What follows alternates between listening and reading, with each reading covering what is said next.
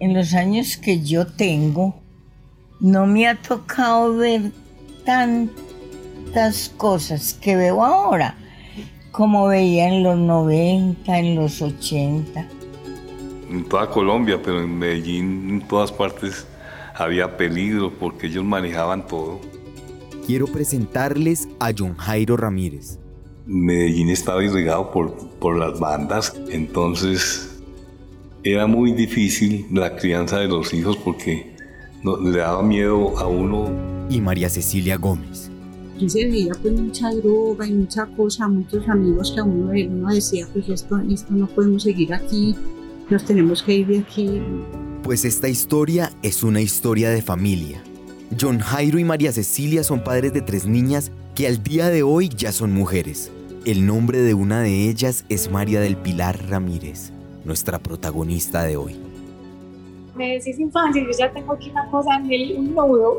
Pues, digamos que mi papá y mi mamá no habían tenido las posibilidades que hoy tengo yo y que tuvimos nosotros, entonces pues sus trabajos, mi mamá era secretaria, de una empresa de arquitectos y eso fue lo que hizo durante toda su vida, levantó sus tres hijas así, mi papá eh, sí había logrado estudiar, pero pues le iba muy mal y, y, pasaba de un trabajo en otro y terminó trabajando en panaderías. Y entonces digamos como que las posibilidades de vida que teníamos era vivir en los barrios muy complejos, yo vivía en un barrio acá muy complejo que se llama Castilla.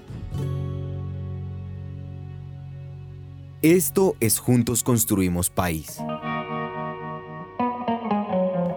podcast de Grupo Éxito en coproducción con Naranja Media, en el que contamos las historias que hay detrás de las personas que todos los días trabajan por Colombia. Bienvenidos. Pero más allá de todo lo que sucedía en el contexto nacional, en la ciudad y en el barrio, las cosas tampoco andaban bien para la familia de María del Pilar. Su padre, que tenía la vena emprendedora de la familia, estaba pasando por malos momentos en sus negocios y toda la carga económica de la casa estaba bajo los hombros de la mamá, y eso era muy difícil, pues su puesto no le permitía cubrir todos los gastos que una familia de cinco demanda, así que los problemas económicos no tardaron en aparecer. Era completamente duro, pues uno estar en su casa y que por alguna necesidad o dificultad no hubiéramos podido pagar algo y, y llegaran de un juzgado, de una y a, quitarte las cosas y uno en cuestión, mientras subían de la portería hasta el lugar donde nosotros estábamos, eh, correr a esconder lo que se viera, porque lo que está escondido no te lo pueden, pues lo que está abajo de una cama o un closet no te lo pueden abrir. O sea, yo muchas veces me siento y vuelvo y lloro y, y después me río y digo cómo hacíamos todo eso, me acuerdo como de todas corriendo por la casa, las tres corriendo, escondiendo, haciendo marañas, pues como para que sabíamos lo que iba a pasar cuando mi mamá llegara de trabajar, sabía su llanto, su angustia, el tener que volver a empezar.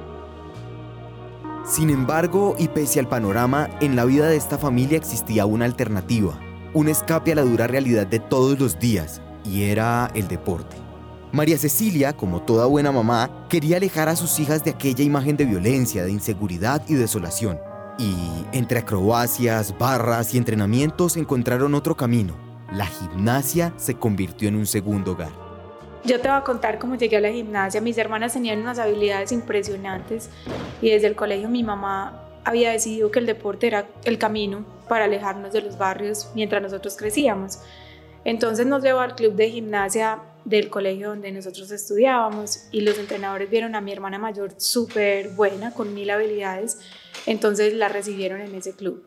Y después, para mi hermana, la del medio, yo todavía estaba muy pequeñita, le hicieron el mismo test eh, y mi hermana salió exactamente igual a la otra. Y resulta que yo era la más pequeñita y como era la más pequeña, pues empezó a complicarse la vida porque yo no quería ser gimnasta. Yo quería practicar nado sincronizado. Y mi mamá un día me, me sentó y me dijo, hija, yo lamento mucho tenerte que decir esto, pero yo voy a estar trabajando todo el día, el papá también, y yo no puedo dejarte sola. Yo no tengo quien te lleve a nado sincronizado, esté contigo, te recoja, vuelva. Entonces yo entendí, pues dije como, bueno, mami, no. Entonces, eh, nada, yo me quedo en el gimnasio y yo me quedaba sentada siempre en una colchoneta esperando a mis hermanas.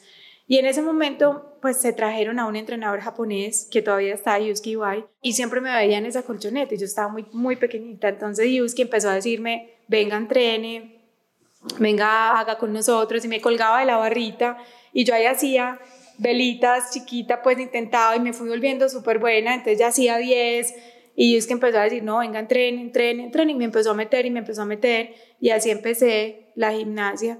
Eh, pero yo, no yo tenía una condición distinta y era que yo no era tan buena como mis hermanas. Muchas veces no somos conscientes de la trascendencia de las cosas que hacemos. Una simple decisión que tomamos puede cambiar de una manera casi inimaginable el rumbo de nuestras vidas. Para María del Pilar, esa decisión fue aceptar la gimnasia en vez del nado sincronizado y con ella también conocer a Yuski. Crecimos con, un, con una disciplina japonesa, o sea, digamos que no pasaba más tiempo con su entrenador, con Yuski, que con sus mismos papás, pero Yuski era desde la alimentación, lo que, lo que hacíamos, las rutinas, el entrenamiento, entrenábamos seis horas diarias, eh, la forma como nosotros teníamos que eh, enfrentar una caída. Tú te caías y él te hacía duro donde te habías caído e inmediatamente te tenías que parar y volver y decía ya porque le coges miedo. Entonces tenías que volverte a montar después de haberte dado un totazo de aquí a la luna. Y, y esa manera, digamos, como de de llevarlo a uno hacía que yo no me fuera, así no fuera la mejor, así no fuera la que ganara, así no fuera, no me iba. Si lo pensamos bien, la vida y la gimnasia son muy parecidas. Ninguna es fácil. Y la clave, como dice Yuski, es pararte, sobarte y continuar, si no le coges miedo. Y eso fue lo que hizo María del Pilar de ahí en adelante. Quizá, practicar un deporte de tan alto riesgo poco a poco le quitó el miedo, y no solo a hacer acrobacias y saltos mortales, sino a todo. Yo creo que yo nunca disfruté ser chiquita. Eso sí es algo que trato de disfrutar con mi hijo, ahora que él es chiquito. Pero yo no disfruté ser chiquita, la verdad. O sea, mi niñez no fue una historia. Me acuerdo de historias muy bacanas en gimnasia, de viajar, de competir. Pero yo no veía la hora de ser grande, porque sabía que era la única forma de ayudar. Y esa necesidad de trabajar rápido es algo que te quita el disfrute del día del juego, de no, yo, yo no veía la hora como cuándo será que puedo vender algo, trabajar, pues eh, salir a trabajar, estudiar, ese era ese afán. Mi mamá nunca tuvo alma como de víctima, o sea, ella nunca sintió como que lo que nos estaba pasando era una, sufría mucho, pero nunca tenía como esa alma de víctima y por eso nunca nos dejaba quejarnos. Y yo creo que ese no dejarnos quejar hace que tú busques cómo expresar muchas cosas que a veces te dan duro. Y para mí la escritura era eso. O sea, yo escribía mucho, tenía diarios, eh, contaba lo que yo sentía, lo que no. Y creo que yo siempre tuve claro que iba a ser comunicadora. Siempre. O sea, yo cuando ya llegué el momento de escoger, yo lo tenía supremamente claro. El tiempo no se detiene y eso solo significa una cosa. La infancia ya había quedado atrás y aquella preocupación de encontrar un empleo que le permitiera ayudar en su casa la fue supliendo con cuanto trabajo encontrara. Mira, yo en ese momento, eh, cuando esto arranca, yo estaba, tenía mil puestos. Pues trataba de sustentar el pedazo que me tocaba pagar de la universidad después del préstamo del ICETEX, haciendo de todo.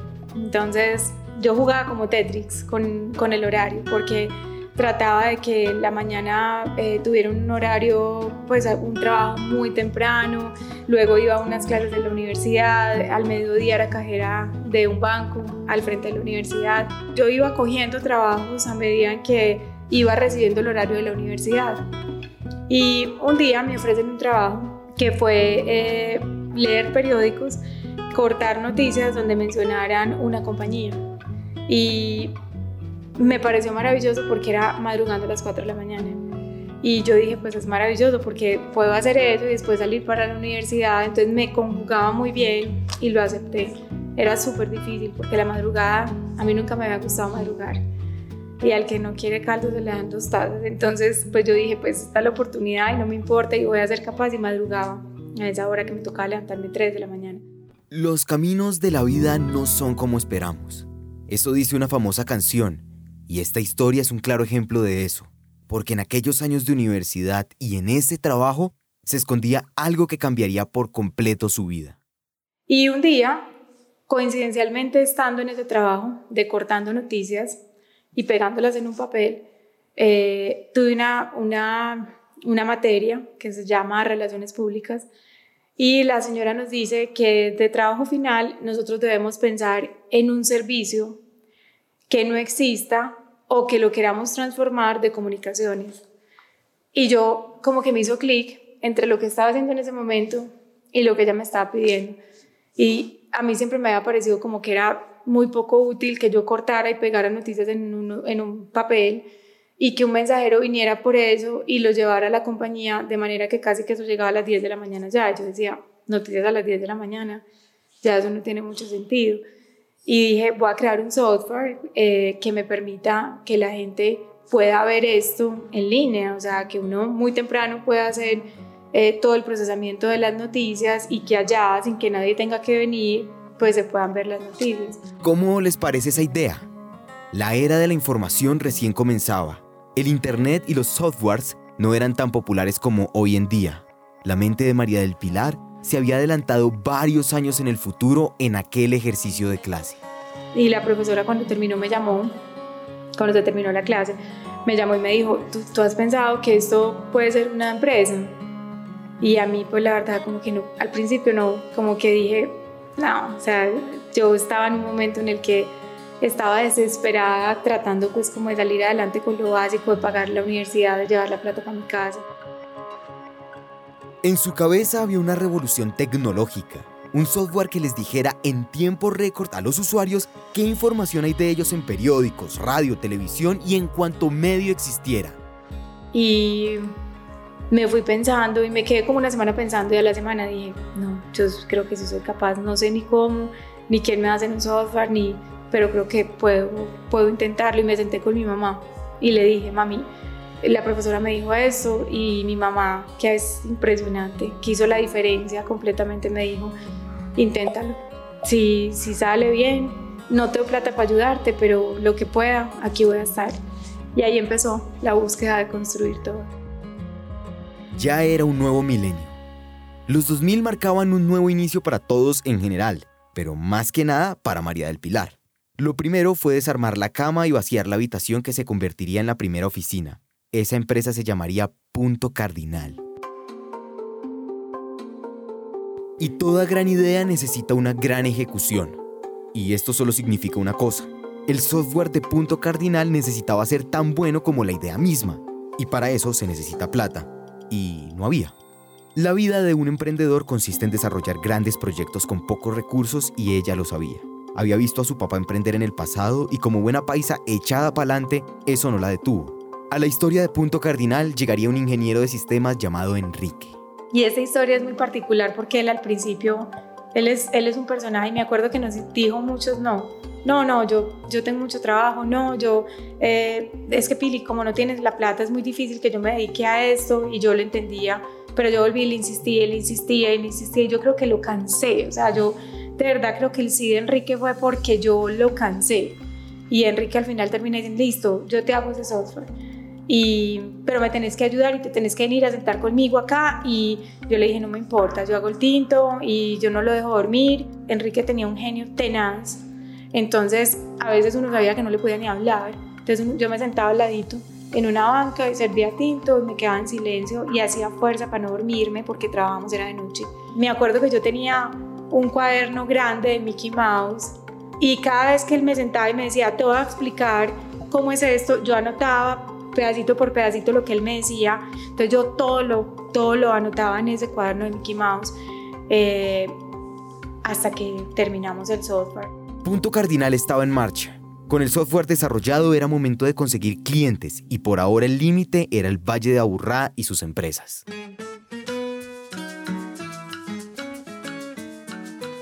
Yo cuando empecé, pues primero no conocía a nadie.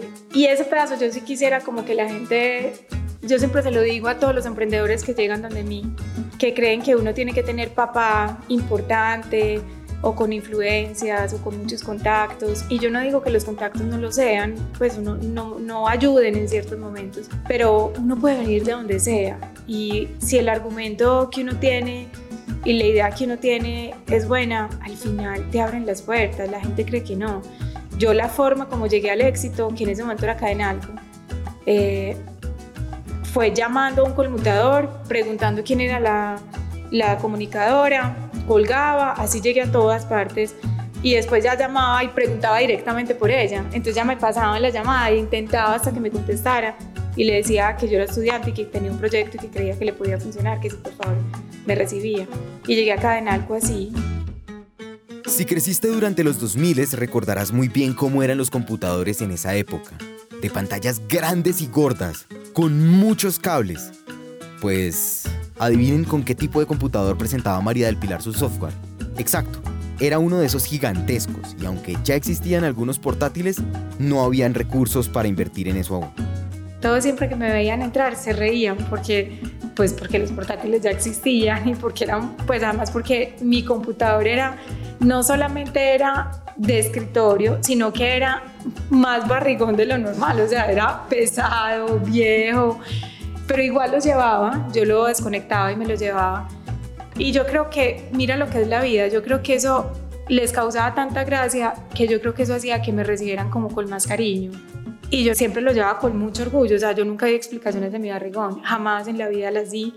Eh, decía, no, acá tengo el software y lo traigo acá y nunca, pues como que, qué pena por haber traído. No, yo llegaba con mi barrigón tranquila y lo conectaba y presentaba desde ahí, movía mi mouse y les mostraba y les entregaba la carpetica y ella me dijo, me parece súper interesante, me acuerdo que me dijo que tenía dos practicantes haciendo ese trabajo que yo le estaba mostrando que podía volverse un servicio para ella.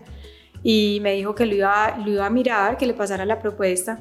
Así, tocando puertas, presentando su idea, con un computador más grande que ella, la empresa fue creciendo. Un cliente trajo a otro y Punto Cardinal se volvió todo un éxito. Pero más clientes significa más trabajo. Yo pasé tres años madrugando a las tres y media de la mañana. Me acostaba a las 11, 12 de la noche, o sea, que el tiempo que dormía era casi nada. Eh, y no descansábamos ni sábados ni domingos porque además este servicio no descansa sábados y domingos. Uno no dice, bueno, ya termina el viernes y ya las noticias no paran de salir, entonces el, viernes, el sábado se trabaja, el domingo se trabaja, los lunes festivos se trabaja y nunca descansábamos, nunca descansábamos.